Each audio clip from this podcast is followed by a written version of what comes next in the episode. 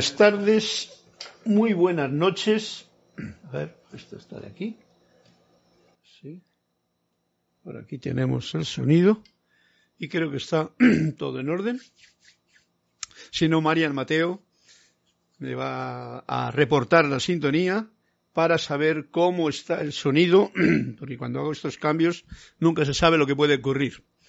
Saludos, bendiciones desde Montevideo, Uruguay, desde Santo Domingo, desde Panamá, para todos los que se vayan conectando a la clase de los martes, día 2 de noviembre, 7 y 1 de la tarde, y la clase es la voz del yo soy, y yo soy su servidor, Carlos Llorente.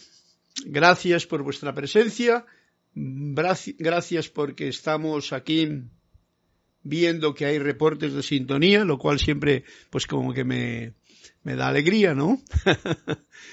y dispuestos a tener este momento de clase de eh, enseñanzas de los maestros ascendidos, de enseñanzas de los seres de luz, de enseñanzas del corazón vuestro y del mío, que son para que las recordemos a la vez de las aprendamos a poner en práctica. Bien, para conectarme más concretamente, tengo a Marian Mateo, como he dicho antes, nos saluda desde Santo Domingo, Leonardo Miranda desde Montevideo, Uruguay, bendiciones, María Laura Flipa, qué hermosa melodía, bendiciones y abrazote, también para ti, todo bien me dice Marian Mateo, Charity del SOC, muy buenas noches, Carlos, mil bendiciones, desde Miami, Florida, y Carmen Martínez, Dios les bendice desde Miami. Estos son los que por el momento han reportado sintonía, lo cual es, además de, agradecer, un puntazo importante, porque así yo ya tengo la tranquila, tranquilidad de decir, bueno, pues vamos a reconectarnos ahora con la parte más importante que tenemos la oportunidad de hacer justamente cuando estamos así en comunicación o cuando estamos solos la reconexión con el corazón de la presencia, con, el, con la luz de la presencia, con la fuente que pulsa y late en el corazón de cada uno de nosotros. Para ello os invito a que ahí donde estéis, poniéndose uno comodito y bien, tomemos una respiración profunda, soltamos el aire, nos relajamos lo más posible tranquilamente, sabiendo que este es el momento más importante, no por lo que vamos a hacer, sino porque es el momento de la hora en el que uno es más consciente cuando pone la atención en la respiración profunda, normal, agradecida. Y juntos vamos a hacer la afirmación de reconexión consciente. Os invito a ello. Sintiendo el latido del corazón o visualizándonos dentro de un sol radiante de luz violeta, por ejemplo, hoy. Magna y todopoderosa presencia yo soy, fuente de toda vida, anclada en mi corazón y en el de todos ustedes y en el de toda la humanidad. Yo te reconozco como la única presencia, el único poder, la única fuente y suministro en todo el universo. Y ahora pongo mi atención en ti y te invoco a la acción. Asume el mando de mi atención, de mis cuerpos emocional, mental, etérico y físico que conscientemente te ofrezco. Derrama tu corriente de luz, tu energía, tu amor, sabiduría y poder en cada latido de mi corazón. Y ahora encaro tu eterno amanecer y sol de mediodía y recibo tu magna presencia, esplendor y actividad en esta actividad de clase en que nos encontramos, visible y tangiblemente manifiesto.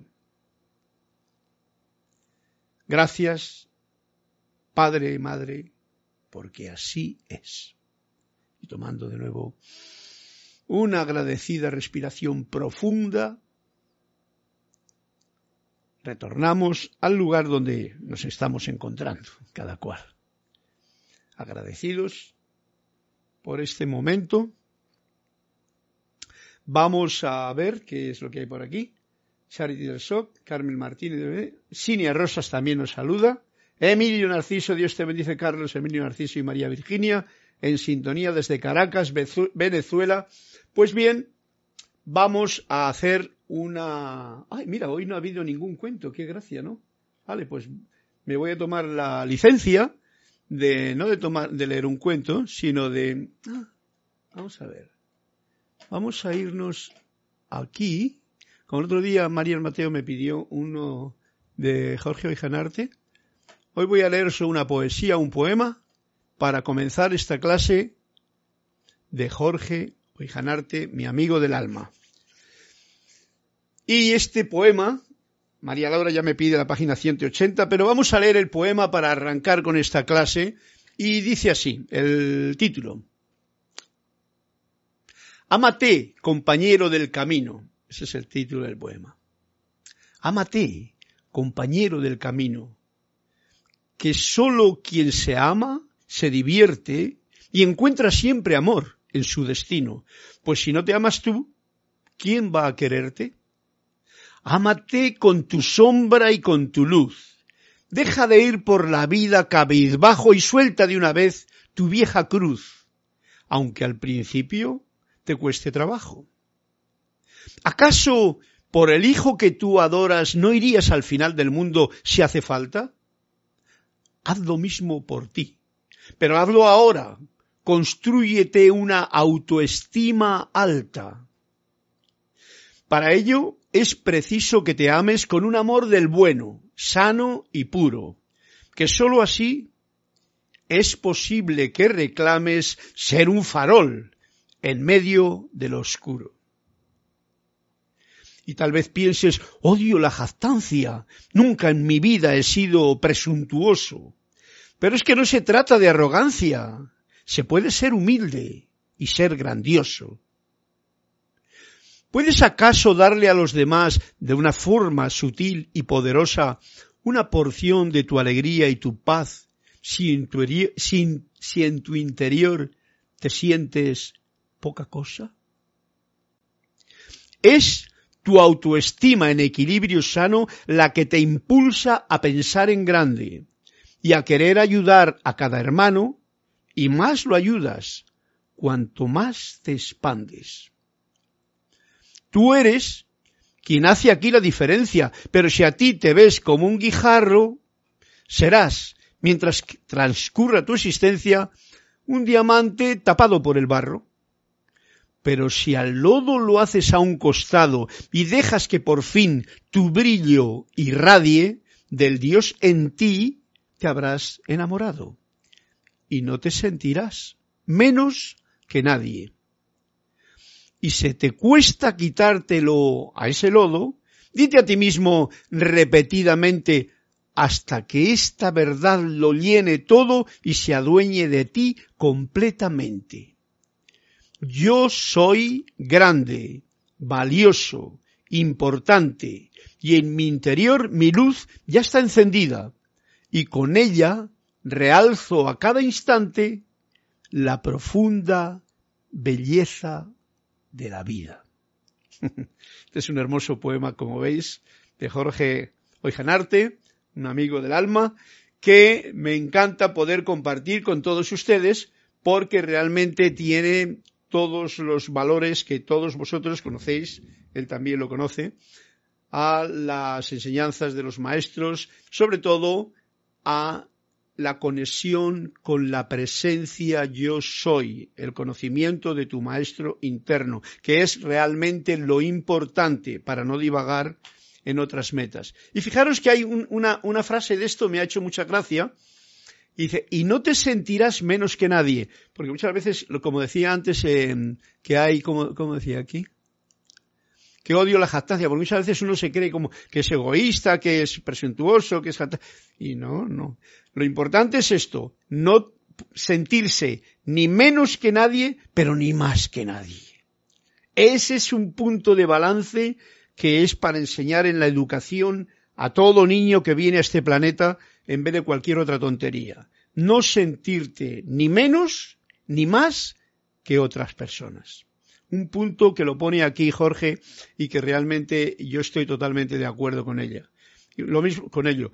Lo mismo que el final, yo soy grande, soy valioso, soy importante y en mi interior mi luz ya está encendida y con ella realzo a cada instante la profunda belleza de la vida. Hermoso poema, por lo menos a mí me ha encantado compartirle con ustedes y así comenzamos esta clase después de que Mira, ves tú, Marian, me he adelantado a ti. Dice, sí, te iba a pedir un poema de Jorge y un cuento de Tony, el cual quieras. Gracias. Pues mm, bien, vamos a irnos ahora ya, después de este poema que nos indica, ¿qué es lo que nos indica?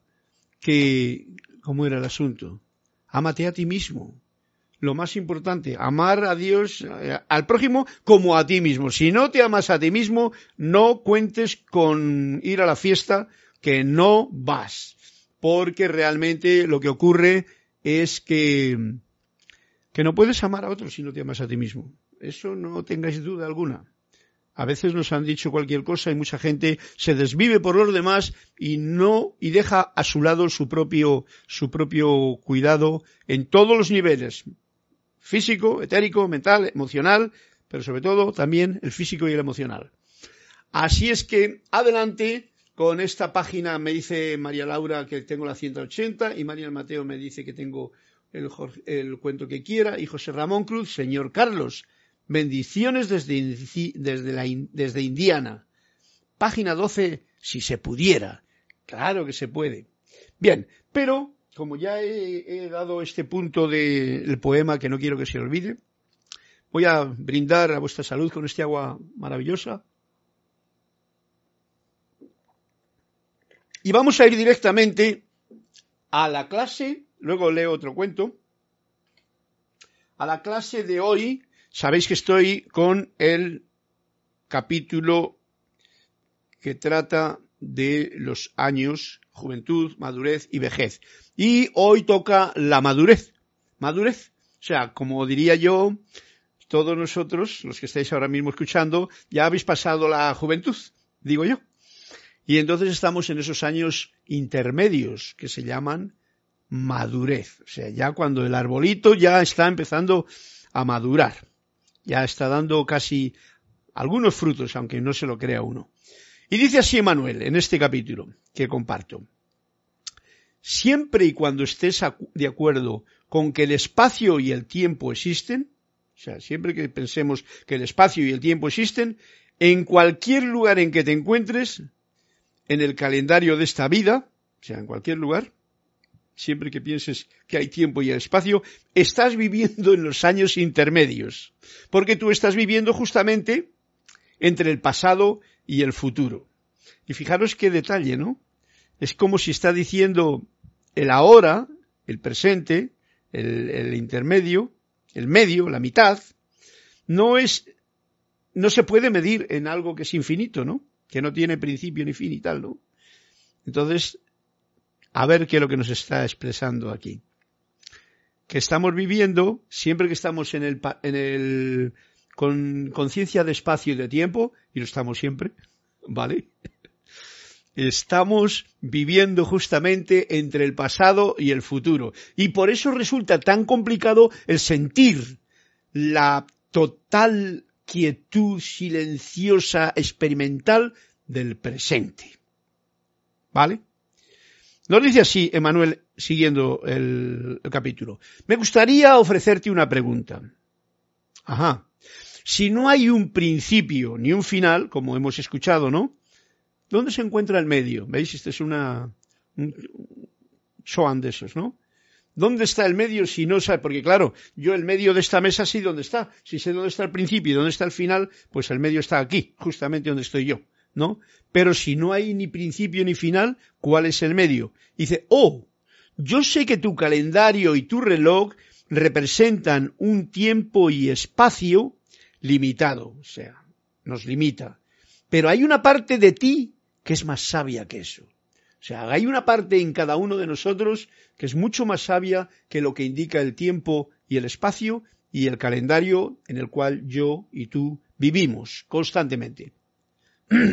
y nos dice así, el puente, bridge, el puente, entre el pasado y el futuro es todo lo que tú tienes. O sea, no hay... Mm, ¿eh? Es un puente. Y en ese puente dice, si insistes en un tiempo lineal, o sea, si estamos todo el tiempo en el pasado y en el futuro, es un tiempo que está aquí en nuestra mente, ay, quiero hacer esto, por ejemplo, ya me voy a que quiero hacer algo en el futuro. O, ay, ¿qué pasó? ¿Qué es lo que hice? Ya no me acuerdo, ya estoy yéndome como al pasado, ¿no? Es una idea, ¿no? El puente entre el pasado y el futuro es todo lo que yo tengo, es todo lo que tú tienes. Si insisto en un tiempo lineal, te encontrarás a ti mismo, nos dice Manuel, corriendo del pasado y del futuro al pasado sobre del pasado al futuro y del futuro al pasado sobre ese puente que no te dejará descansar. Porque como he dicho antes, el ahora, en realidad, implica algo bien especial y que todos deseamos. Implica paz, felicidad, quietud, armonía, manifestación del bien. Eso implica cuando uno está en el presente, en el ahora. Y generalmente no lo estamos y entonces andamos siempre corriendo para el pasado y para el futuro por este puente que nos acaba de indicar ahora como una imagen en el que estamos siempre caminando de un sitio para otro, todo alterados, porque dice, ese puente no te deja descansar. muy, muy hermosa la imagen. Dice, no estoy aquí, nos dice Manuel, para convencerte de que tu tiempo lineal no tiene valor, ¿ok? Tenemos que ser conscientes. Todo esto está en este plano a nuestra disposición porque nosotros lo hemos elegido y es totalmente correcto. Tanto el sentimiento del tiempo, del espacio, como de todas las vivencias que aquí tengamos. Tiene sus razones el tiempo y el espacio. No deseo desalentarte de involucrarte en tu experiencia humana, solamente quiero esbozar el marco en el cual esta experiencia es vivida. O sea, ese es el momento de imagen porque ni nos acordamos de exactamente cuándo nacimos porque no éramos muy conscientes ahora de aquel de entonces, ni sabemos cuándo vamos a desencarnar, que puede ser ahora, más tarde, más allá, más al terminar el puente, ¿no? No lo sabemos. Por lo tanto, pero eso es el marco en el que nos encontramos. Y esto es lo que nos está indicando. Y este marco es perfecto. Es para disfrutarle, yo te hablo desde la unidad total y te hablo desde lo eterno, del eterno ahora. ¿Veis? Este es el punto en que Manuel de Luz especial nos está hablando, para que tengamos esa conciencia de que estas palabras están como viniendo desde la totalidad, desde la unidad, desde lo eterno, desde el eterno presente. Aunque me dirijo a Dios del tiempo y el espacio, yo no soy un puente. O sea, la presencia yo soy, la fuente, eso no es un puente. Porque yo no voy de un espacio-tiempo a otro. El ser es. ¿eh? El no ser anda por ahí pululando, pero el ser es. Y no necesita puentes ni necesita ir a ninguna parte. Está siempre presente en el ahora.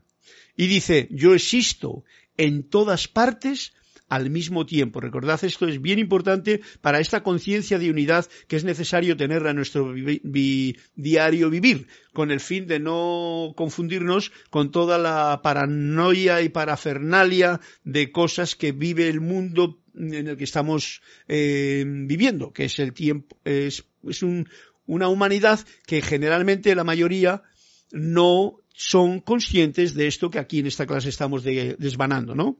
Yo existo en todas partes al mismo tiempo. Fijaros que dice en todas partes y al mismo tiempo. Y tú también existes de la misma forma. Esto nos da un alivio para saber que somos esa parte del todo que ahora mismo está experimentando en la individualidad de cada cual. Tú la tuya, yo la mía, el otro la suya. Y es bien, bien importante. Dice, yo te estiro así porque quiero recordarte quién eres realmente. Estas palabras que nos está diciendo aquí Manuel es eso. En realidad quiere recordarnos que somos ese uno, que somos esa totalidad eterna en el presente, que lo hemos olvidado por todo, ya sabéis, por toda la, la historia de programaciones que tenemos y que nos hemos hecho nosotros mismos, que nos han hecho y que dependen justamente por esta, esta forma de vivir entre un espacio y un tiempo y toda la programación de la sociedad, de todo el asunto que tenemos por delante, ¿no? Que es normal y está bien. Escúchame en todos los niveles que puedas permitirte. Esto es bien importante. El saber escuchar es algo necesario de aprender. Para escuchar lo mejor es como quien llena una, una copa, ¿no? Si yo quiero llenar una copa de vino y la tengo llena de, de agua, o viceversa, si yo quiero llenar una copa de agua fresca y la tengo llena de cerveza, pues lo mejor que puedo hacer es tirar la cerveza, limpiarla, ¿eh? y llenarla. O sea, escuchar implica vaciarte de ti mismo, de todas ideas preconcebidas, de todos los juicios, prejuicios y más juicios. Y entonces, respirando profundamente, quedándote en el cero posible, lo más al cero posible, entonces escuchar. Y dice, escuchar, escúchame, o sea, escúchame a lo eterno, a la vida, a la unidad, en todos los niveles que puedas permitirte. Tú sabes, en una flor, en un pájaro, en un ruido, en una música que te gusta o que no te gusta, en una forma de vestir, de sentir, de, actuar de alguien, escúchame en todos los niveles que puedas permitirte. No voy a aprisionarte al dirigirme a ti solamente en el lenguaje de tu jaula. jaula, qué gracia. Yo me acuerdo yo del pájaro que tengo aquí, que siempre está en la jaula. Él se mete en la jaula, ¿no? Porque como nosotros estamos en una jaula, ¿no? Él lo viene a decir así, ¿no?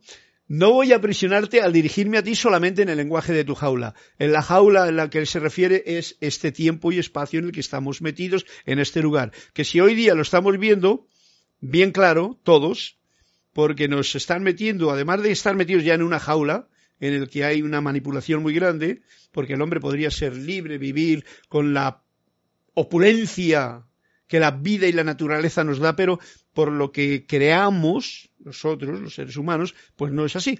Entonces nos hemos creado una jaula y encima nos meten hasta en casa y nos enjaulamos nosotros mismos y nos enjaula el personal. ¿Eh? Pero aquí Emanuel no nos quiere, no se quiere dirigir solamente en este lenguaje de mi jaula. Te amo desde el eterno ahora. Fijaros qué hermoso sentimiento que nos está transmitiendo. Te amo desde el eterno ahora. Algo que no llegamos a comprender tan fácilmente. Hay un amor constante, de, ¿cómo se llama? Eh, derramándose sobre cada uno de los seres que, habitamos, ya sean conscientes o no. No voy a entrar en tu ilusión para batallar con tus miedos, porque ¿eh? a la gente le gusta discutir. Preferiría, en cambio, liberar tu mente. Esto es de lo que se trata, porque la mente es la que tiene unas ataduras a los conceptos de tiempo y espacio, a los programas que tenemos, etcétera, etcétera. Entonces la mente es la que como un instrumento maravilloso que tenemos a mano, podemos tenerla lo más liberada posible. Yo se me ocurre deciros, para que no sea todo teoría, que una forma de liberar la mente es cuando la pones a actuar de la forma que sea, pero creativa. Esa es una de las formas que yo conozco para liberar la mente. Entonces tú diriges la mente en la dirección que tú quieres porque cuando se queda así como estancada con la noticia, con lo que te han dicho, con lo que tú recuerdas del pasado, del futuro, eh, entonces la mente es un, eh, está encadenada. Está encadenada al, futuro y está encadenada al pasado. Futuro con el miedo y al pasado con, con lo que no has podido lograr. ¿Mm?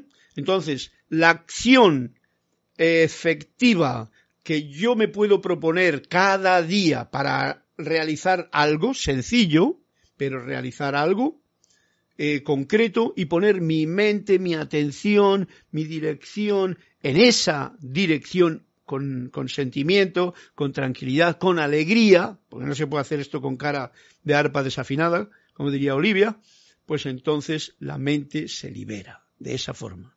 Porque somos hijos de Dios y somos creadores, sencillamente. No hay que darle más vueltas. Lee lo que digo, me dice Manuel, no como frases espaciadas en el tiempo, ¿eh? sino como un concepto completo. De esa manera tú y yo nos encontramos tanto en tu mundo, que es este, el que vivo yo ahora aquí, tiempo, espacio, ustedes, la máquina, todo el asunto, como el mío, la totalidad, la unidad del ser, la grandeza inmesurable por mi propia mente de todo lo que es, pues estamos aquí en la Tierra que es ni un granito de arena en comparación con el cosmos entero que nos rodea. O sea que imaginaros cuánta estupidez hay en un granito de arena cuando la gente anda peleándose, haciendo armas estúpidas, eh, matando a la gente, poniendo a todos en, en, un... ¡Ay, ay, ay, ay, ay! Bueno, ok, seguimos. ¿Quién crees que, te ha creado el tiempo? Tú lo has hecho. O sea, nosotros. Estoy diciendo que puedes revertir el reloj. Estoy diciendo que puedes llegar a tener menos años de los que tienes. Quiero decir que el cuerpo físico se alterará. Y dice, si lo quieres y si puedes eliminar, y aquí viene el reto, si yo lo quiero y puedo eliminar la ilusión, cosa muy complicada, el miedo también, y por supuesto que entonces ocurrirá. Pero fijaros que ese sería el reto para detener el tiempo y para detener el reloj y para tener, para rejuvenecer incluso. Y no es nada fácil, por lo menos a mí me resulta así, ¿no? Pero posible sí que lo es. Hablo de liberar las cadenas que atan tu identidad a la ilusión. Mi identidad, que es el yo soy, mi identidad, que es lo que yo creo que soy, y la ilusión, que es el mundo en el que yo vivo, que es totalmente cambiante. Abogo por la destrucción del calendario, dice Manuel. Bien, y hace una pregunta voy a terminarlo y luego ya voy con, eh, el asunto y así termino este capítulo que es para ustedes y para mí.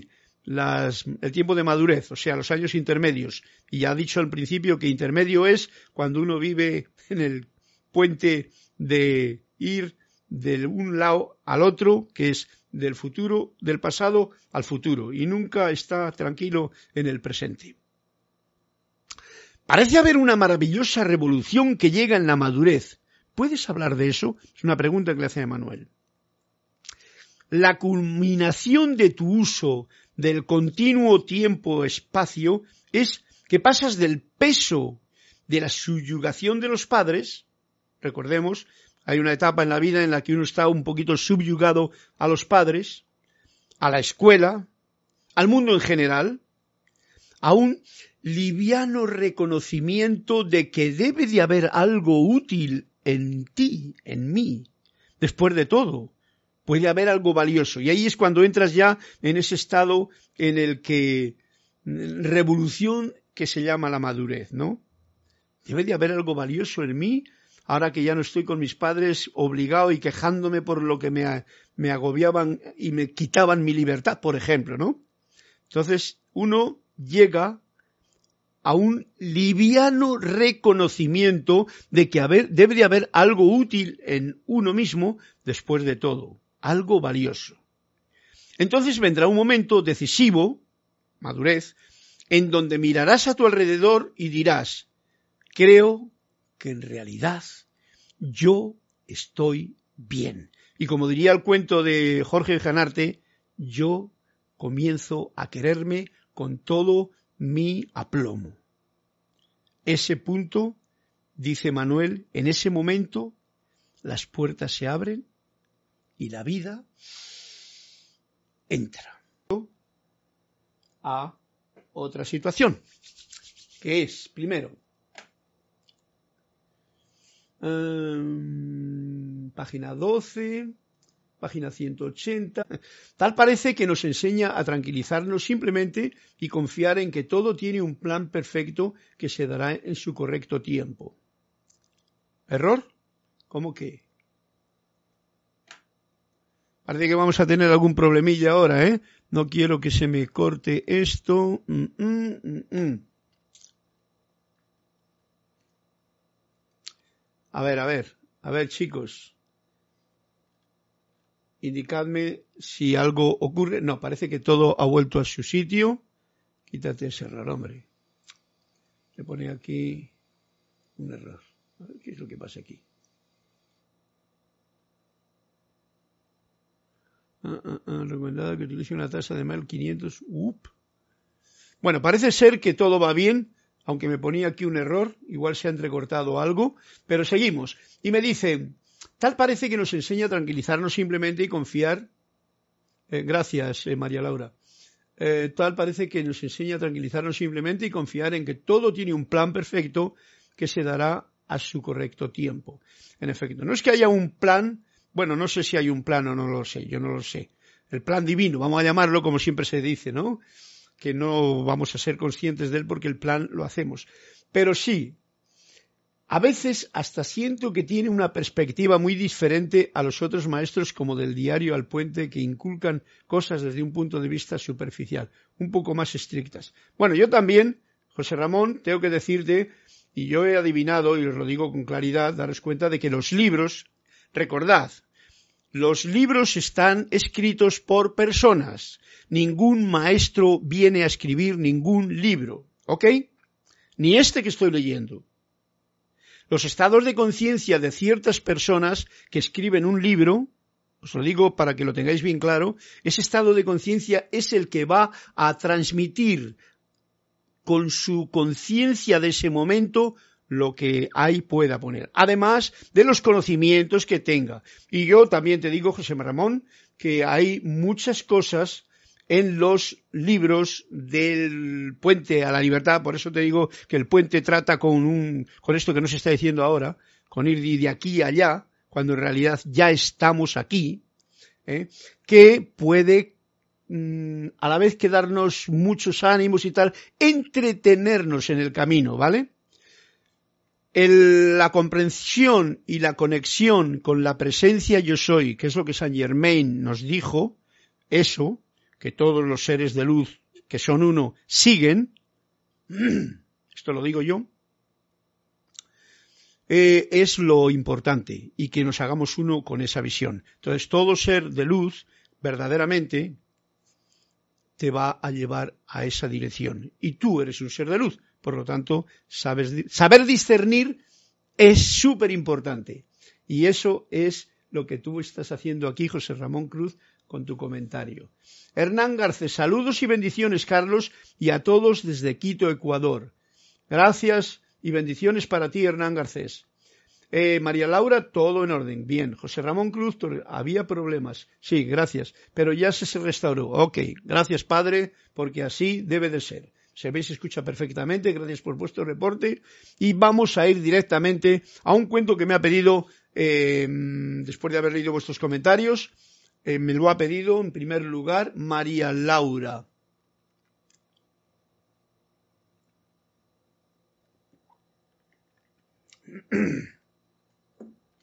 Vamos a la página ciento. Mira por dónde, oye.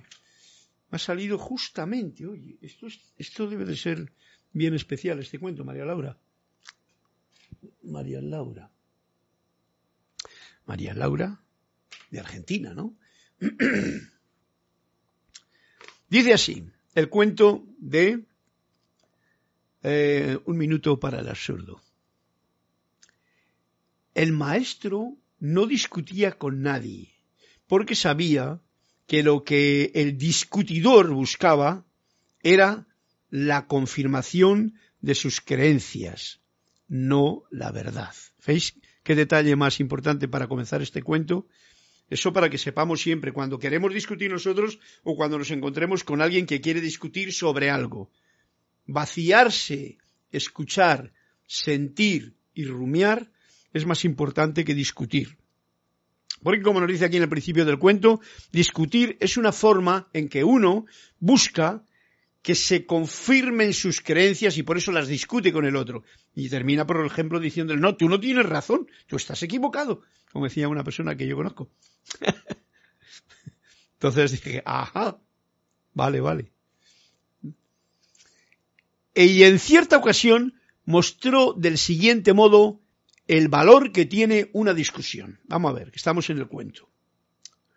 Cuando cae al suelo una rebanada de pan, ¿dónde queda el lado untado de mantequilla? ¿Arriba o abajo? Y alguien responde, abajo, naturalmente. No, señor, arriba. se untó de mantequilla por un lado una rebanada de pan, se arrojó al aire y cayó con la mantequilla hacia arriba. ¡He ganado!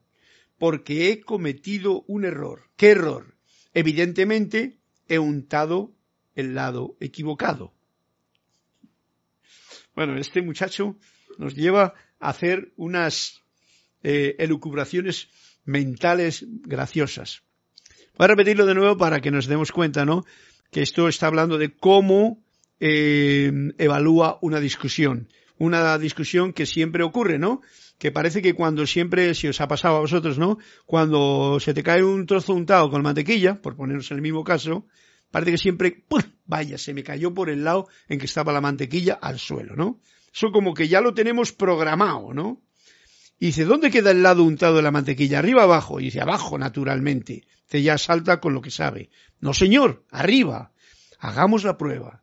Se untó de mantequilla por un lado una rebanada de pan, se arrojó al aire y cayó con la mantequilla hacia arriba. He ganado, dice el otro. Porque he cometido un error. ¿Qué error? Evidentemente he untado el lado equivocado. Porque en esta discusión le estaba dando la razón al que pensaba que la mantequilla iba a quedar en el lado que, tocaba el suelo. ¿Veis? Astuto, él ha dicho, no, me he equivocado, ha sido mi equivocación, porque no tenía ganas ni de discutir, ¿no? He cometido un error, pero había ganado, porque basta que, como dice el, refrán, no el refrán, sí, el refrán también, dice la ley, ¿no? Lo que piensas y sientes, eso atraes a tu vida, ¿no? a la forma. También dice, piensa bien y acertarás, piensa mal y acertarás también, ¿no? O sea, ¿qué tenemos para todo? ¿Para qué discutir entonces, como nos dice el cuento, si en realidad lo único que busco es eso, pasar el rato, discutir, darme yo la razón a mí mismo y no buscar ese, esa luz que me puede iluminar dentro de la verdad. Bueno, esto para nosotros, que somos filósofos y aprendices, pues nos viene muy bien. Gracias Laura por este cuento, tiene su salsa y su mantequilla y su lado donde caer. Prueben ustedes a ver para qué lado cae según lo que piensan. ok, eh, vamos a ver qué hay por aquí.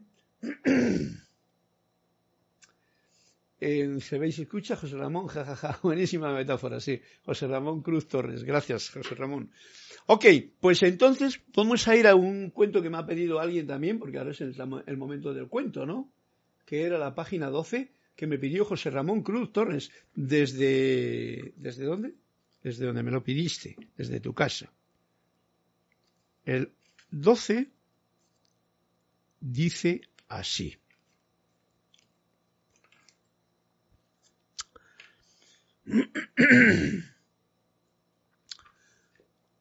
¿Cuál es el principal obstáculo para alcanzar la iluminación? Y responden, la ignorancia. ¿Y hay un solo tipo de ignorancia o hay muchos? Muchos, dijo el maestro. El tuyo, sin ir más lejos, te exige buscar la iluminación. ¡Wow! ¡Qué palo! Ok, daros cuenta de que estos cuentos yo no les he leído, ¿no? Entonces me sorprendo yo el primero. Y entonces tengo que entenderle para poder pensar que si yo le entiendo, ustedes también lo pueden entender. ¿Cuál es el principal obstáculo para alcanzar la iluminación? La ignorancia, responden. ¿Y hay un solo tipo de ignorancia o hay muchos? Y dice el maestro, muchos. El tuyo, sin ir más lejos, ¿eh? el tuyo, el que ha hecho esta pregunta y el que dice que es la ignorancia, ese tipo de ignorancia exige buscar la iluminación. O sea, que somos ignorantes cuando estamos buscando la, iluminación. Y esto voy a expandirme un poquito más allá, porque en realidad si os lo digo claro y lo sabéis vosotros, ¿no? No lo recordamos. Si eres un ser de luz,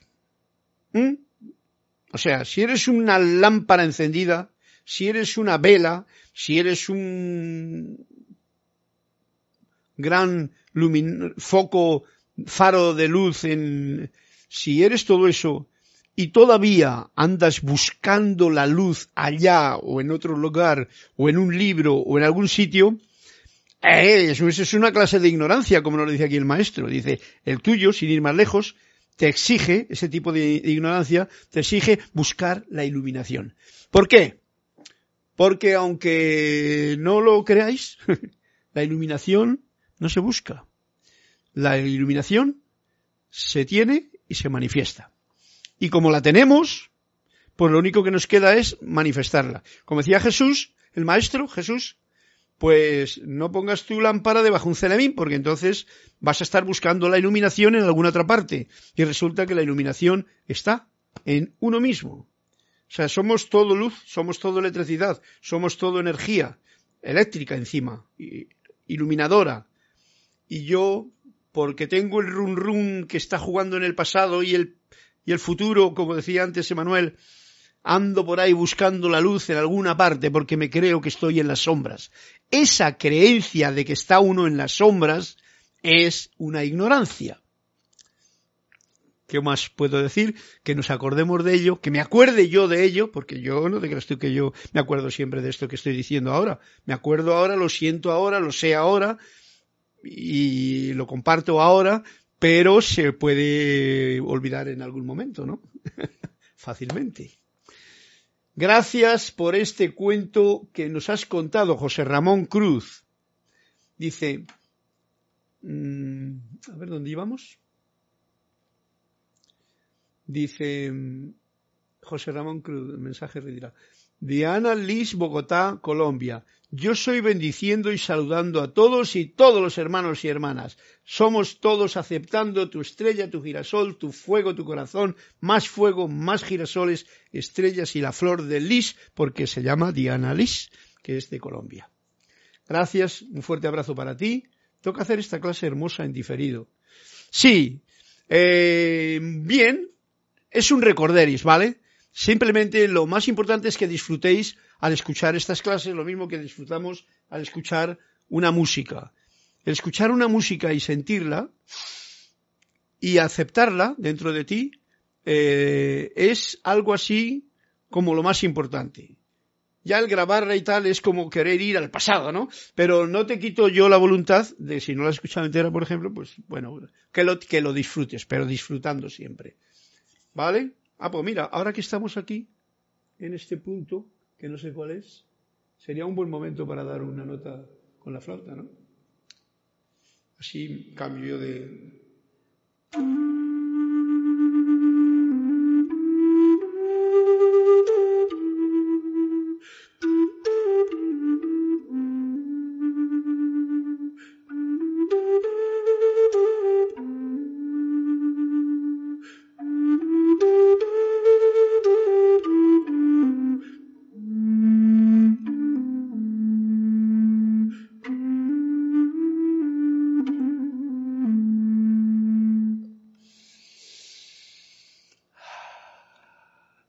flauta es, esta flauta es, es bien, bien, bien grande, entonces me lleva mucho aliento. Si no tengo cuidado me deja, wow. Pero eh, tiene un sonido bien bonito, bien bonito. Y me gusta compartirle con ustedes y con vosotros.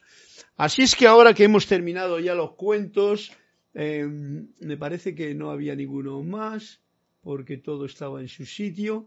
Hay que vamos a ir a la otra parte, que es la sorpresa que nos cuenta ahora. Ahora eh, la sorpresa nos la da Saint Germain, con uno de sus historias, ¿no? Y nos dice así. Me ha salido la página 119, que dice así. Cielo e infierno personales. La ley de vida es cielo paz, armonía y amor para toda cosa creada. Esta ley de la vida debemos de tenerla muy consciente porque realmente nos lo está recordando en esta clase Saint Germain por algo, para que no nos dejemos llevar por las influencias de los poco yo, que son todos, está hablando el poco yo mío, ¿no? Todos los pocos yo, pero que piensan en desarmonía, que piensan en infierno, que piensan en enfermedad, que piensan en miedo, que piensan y lo programan y lo siembran, ¿no?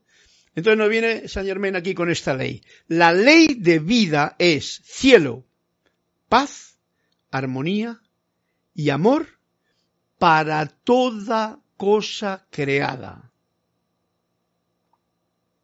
Una vez que esta frase ya era para detenerse aquí y decir, bueno, con esto ya tengo bastante. Voy a rumiarla durante toda la semana, como diría eh, Diana Liz, escuchando. Esta clase, esto es para rumiarlo durante toda la semana. Esa es la ley de la vida. Cielo, ¿eh? es cielo, esa es la ley de la vida. Eso es lo que quiere la vida. Jesús nos decía, traed el cielo aquí, que venga a nosotros tu reino. O sea, no estemos viviendo en un reino que es sin infierno, ¿no? Que mm, todos los cristianos, vamos a decir, todas las religiones, nos han creado siempre un cielo allá y un infierno aquí. Y eso es un error de la ignorancia muy grande. Lo mismo que el que busca la iluminación es el que busca un cielo allá y espera hacer cosas buenas, entre comillas, aquí para ir allá. Allá es el puente. Recordad la clase de hoy que es bien puntual. El puente del, del espacio y del tiempo nos está llevando de un lado a otro ajetreados y con miedo y con sin estar en paz. Pero viene San Germain y nos dice, la ley de vida es cielo, paz, armonía y amor para toda cosa creada. Y cuando dice cosa está metiendo vegetales, animales, plantas, seres visibles, seres invisibles, eh, hombres, humanidad entera. Toda cosa creada, podría, ahora mismo yo lo afirmo, vivir, si estuviésemos en el balance total, en vida, en, cielo, en un cielo, en una paz, en una armonía y amor. Como eso, en general, en el mundo en que vivimos no lo vemos, ¿qué ocurre? Porque lo tenemos que nosotros eh, atraer aquí a nuestro propio mundo. Apáñatelas como puedas. ¿eh? Eso yo te lo digo, porque la verdad eh, sea dicha es que como está esa verdad, que es una verdad, además de una verdad, es una ley y es una verdad de vida, está dentro de ti, pues lo único que hacer es sacar esa iluminación dentro de uno mismo. Hasta los éteres del espacio infinito expresan esta armonía por doquier. O sea, todo, y eso lo podéis comprender y comprobar fácilmente cuando tú te vas en tu soledad de tiempo a un descampado, a un bosque, a una, te metes en el mar, ves una puesta del sol, ves una mañana, ves un sitio donde la humanidad no se no está metiendo ruido, ¿no?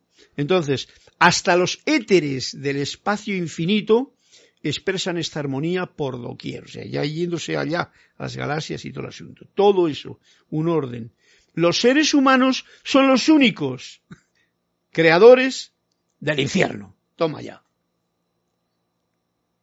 ¿Comprendido? Los seres humanos somos los únicos creadores del infierno. Y digo somos porque de algún modo u otro todos nosotros somos inconsciente o conscientemente creadores del infierno. Para nosotros mismos y para los que nos rodean. ¿Eh? Y esto, viéndolo en general, ¿eh? ahora mismo que estamos viviendo una etapa así de, de mayor enjaulamiento, que se llama, ¿no? Hay mucha gente que se encarga de hacer eso, por nuestro bien y salvándonos de... No, no sé qué nos están salvando, pero es como quien mete a un pájaro en una jaula por salvarle de, un gato que está en la ciudad. Déjale libre que vuele ¿eh? y vivirá su, su vida y su verdad. Pueden aceptar la ley de vida y obedecerle, gozando así de toda cosa buena en el reino.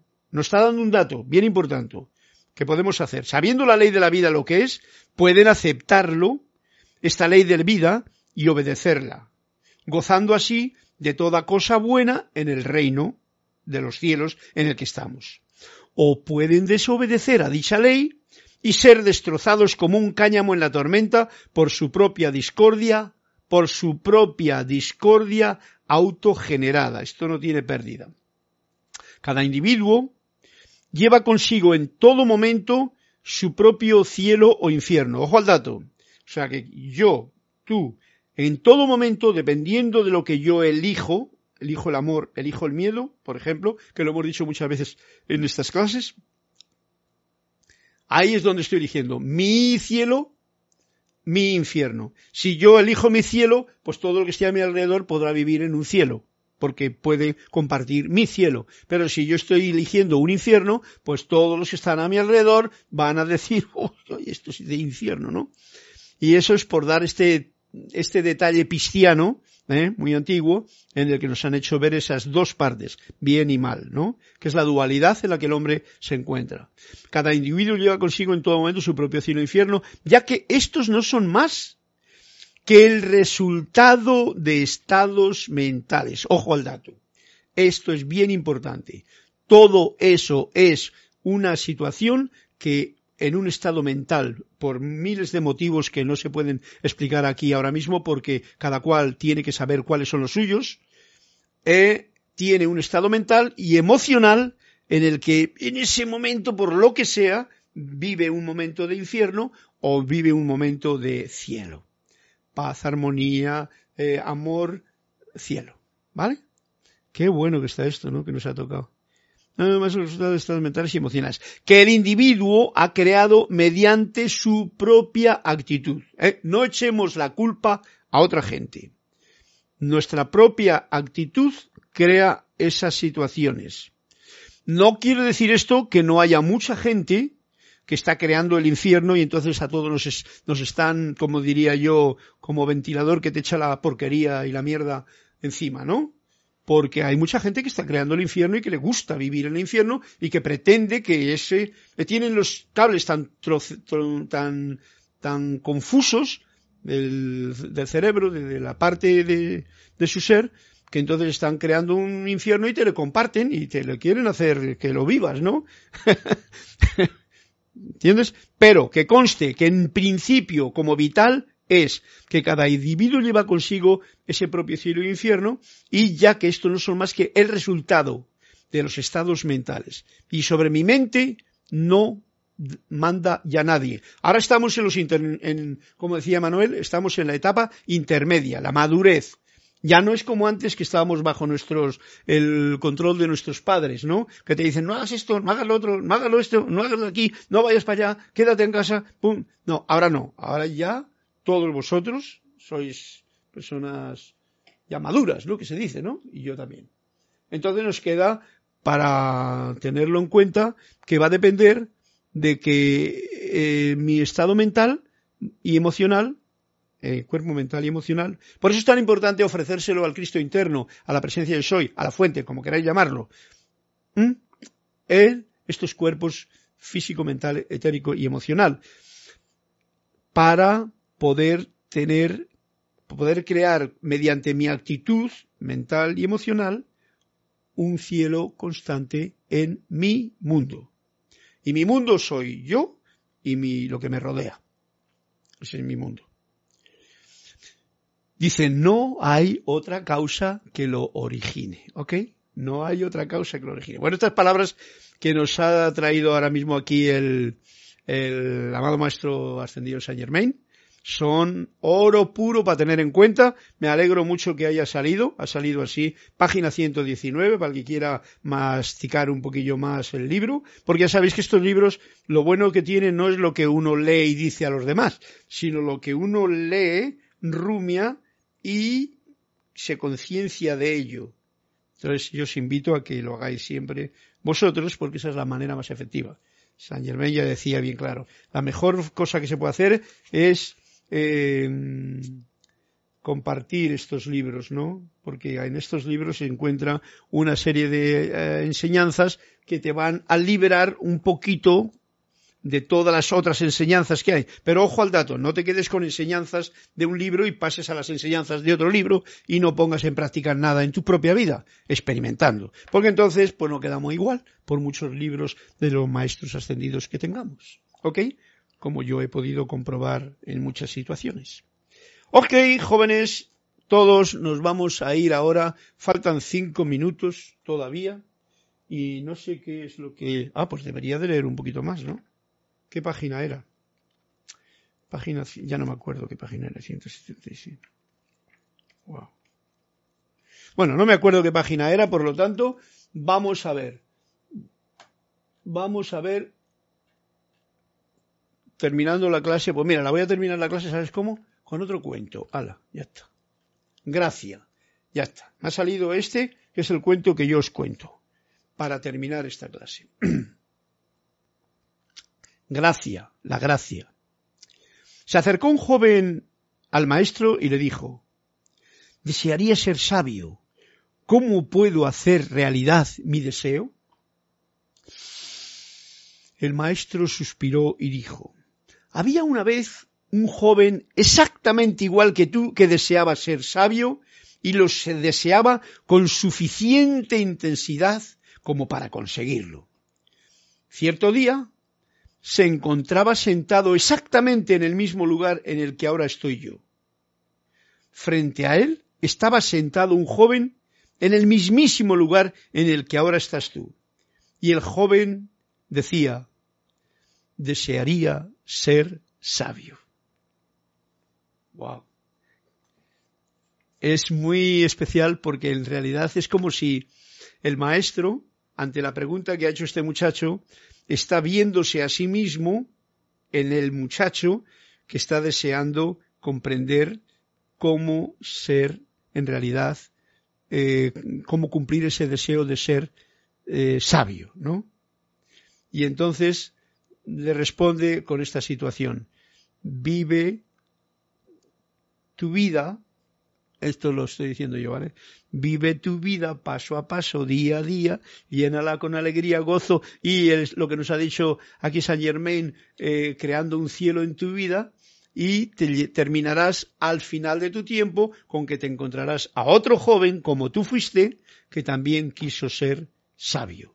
Y esto es una historia que nos estamos contando, eh, me lo cuenta el maestro a mí, a, vosotros, y entonces en realidad es la historia que nos, cada uno se está contando. Lo importante es llegar a la edad mm, de, la vejez, como va a venir el próximo capítulo, y reconocerte como Confucio hizo. Que estás buscando la sabiduría desde que sales de los brazos de tu padre tu madre, ¿eh? Que empiezas a estar maduro y sigues buscando y sigues buscando porque esa es la etapa de en esta en este plano de la tierra porque como nos han ocultado la luz con tanto celemín ¿eh? celemín es lo que apaga la luz pues entonces no la vemos y al final te das cuenta como se ha dado cuenta el maestro como os dais cuenta vosotros como nos hemos dado cuenta en esta clase de que yo soy luz tú eres la luz y la iluminación y lo único que hace falta es vivir en este cielo que Saint Germain nos está poniendo aquí en bandeja para que podamos tener esta paz, esta armonía, este amor hacia todas las cosas, y eso es sabiduría. Mira, Sander me pide otro más. Oye, venga, no te pongas tan fuerte. Sander, venga, vamos a... Sander, te ha tocado otro cuento más. Eh, este cuento se llama Maya, la ilusión. En cierta ocasión, explicaba el maestro del siguiente modo cómo la iluminación no proviene del esfuerzo, sino de la percepción. O sea, imaginad que se os ha hipnotizado a todos para haceros creer que hay un tigre en esta habitación.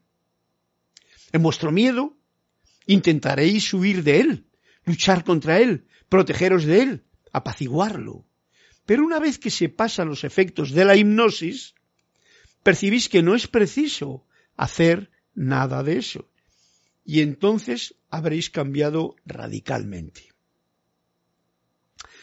La percepción rompe el hechizo. El hechizo roto ocasiona el cambio. El cambio conduce a la inacción, no a la acción, a la inacción. Y la inacción Fijaros este dato que no es muy común de comprender. La inacción es poder. Podéis hacerlo todo en el mundo porque ya no sois vosotros quien lo hacéis. O sea, está dándonos el punto, eh, Sander, de que ya no es el poco yo que por la mañana se levanta, quiero hacer esto, quiero hacer lo otro, quiero hacer lo otro, quiero voy a hacer esto, tengo aquí, pum, pum, prisa de aquí para allá. Es el poco yo luchando entre, en el puente del, del futuro y el pasado, ¿no? Entonces, cuando ha sido, ha percibido, percibir dentro la, el hechizo en el que estamos metidos, esa es la jaula, que nos rodea.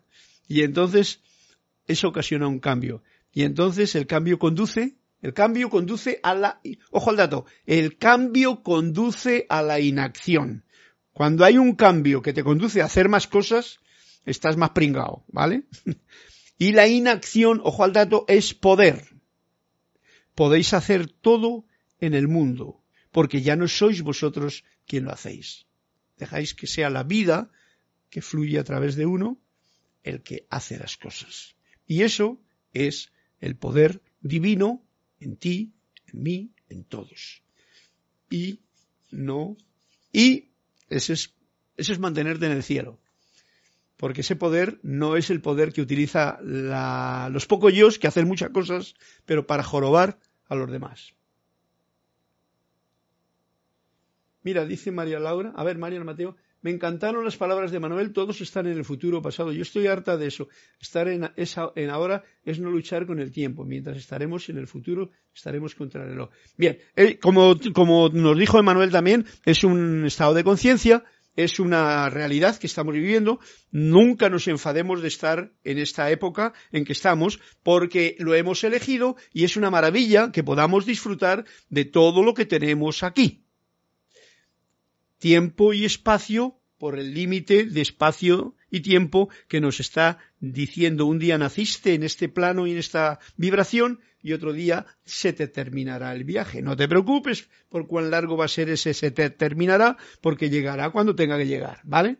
Entonces, eso está muy bien. Estar en ahora es no luchar con el tiempo. Muy bien. Así es como es la cosa. Marian Mateo, es no luchar. Y nos ha dicho el cuento ahora algo bien importante. en la no acción, que no quiere decir que no hagas nada, no acción quiere decir que lo que hagas no sea el poco yo el que lo hace, sino que sea esa conciencia de unidad, totalidad, disfrute, armonía, etcétera, la que lo hace. Eso no es fácil de lograr porque hay que quitar muchas capas a la cebolla que tenemos cada uno puesto, ¿no? Mientras estemos en el futuro estaremos contra el reloj, sí, claro. Mientras que estemos deseando allá y entonces, pues eso, ya lo habéis comprobado, ¿no? Basta que en una conversación con tu amado, con tu novio, con tu mujer, con tus hijos, empieces a hablar del futuro, de lo que vas a hacer, en realidad enseguida entras prácticamente en un momento de discusión que nunca trae nada bueno. ¿Lo habéis comprobado?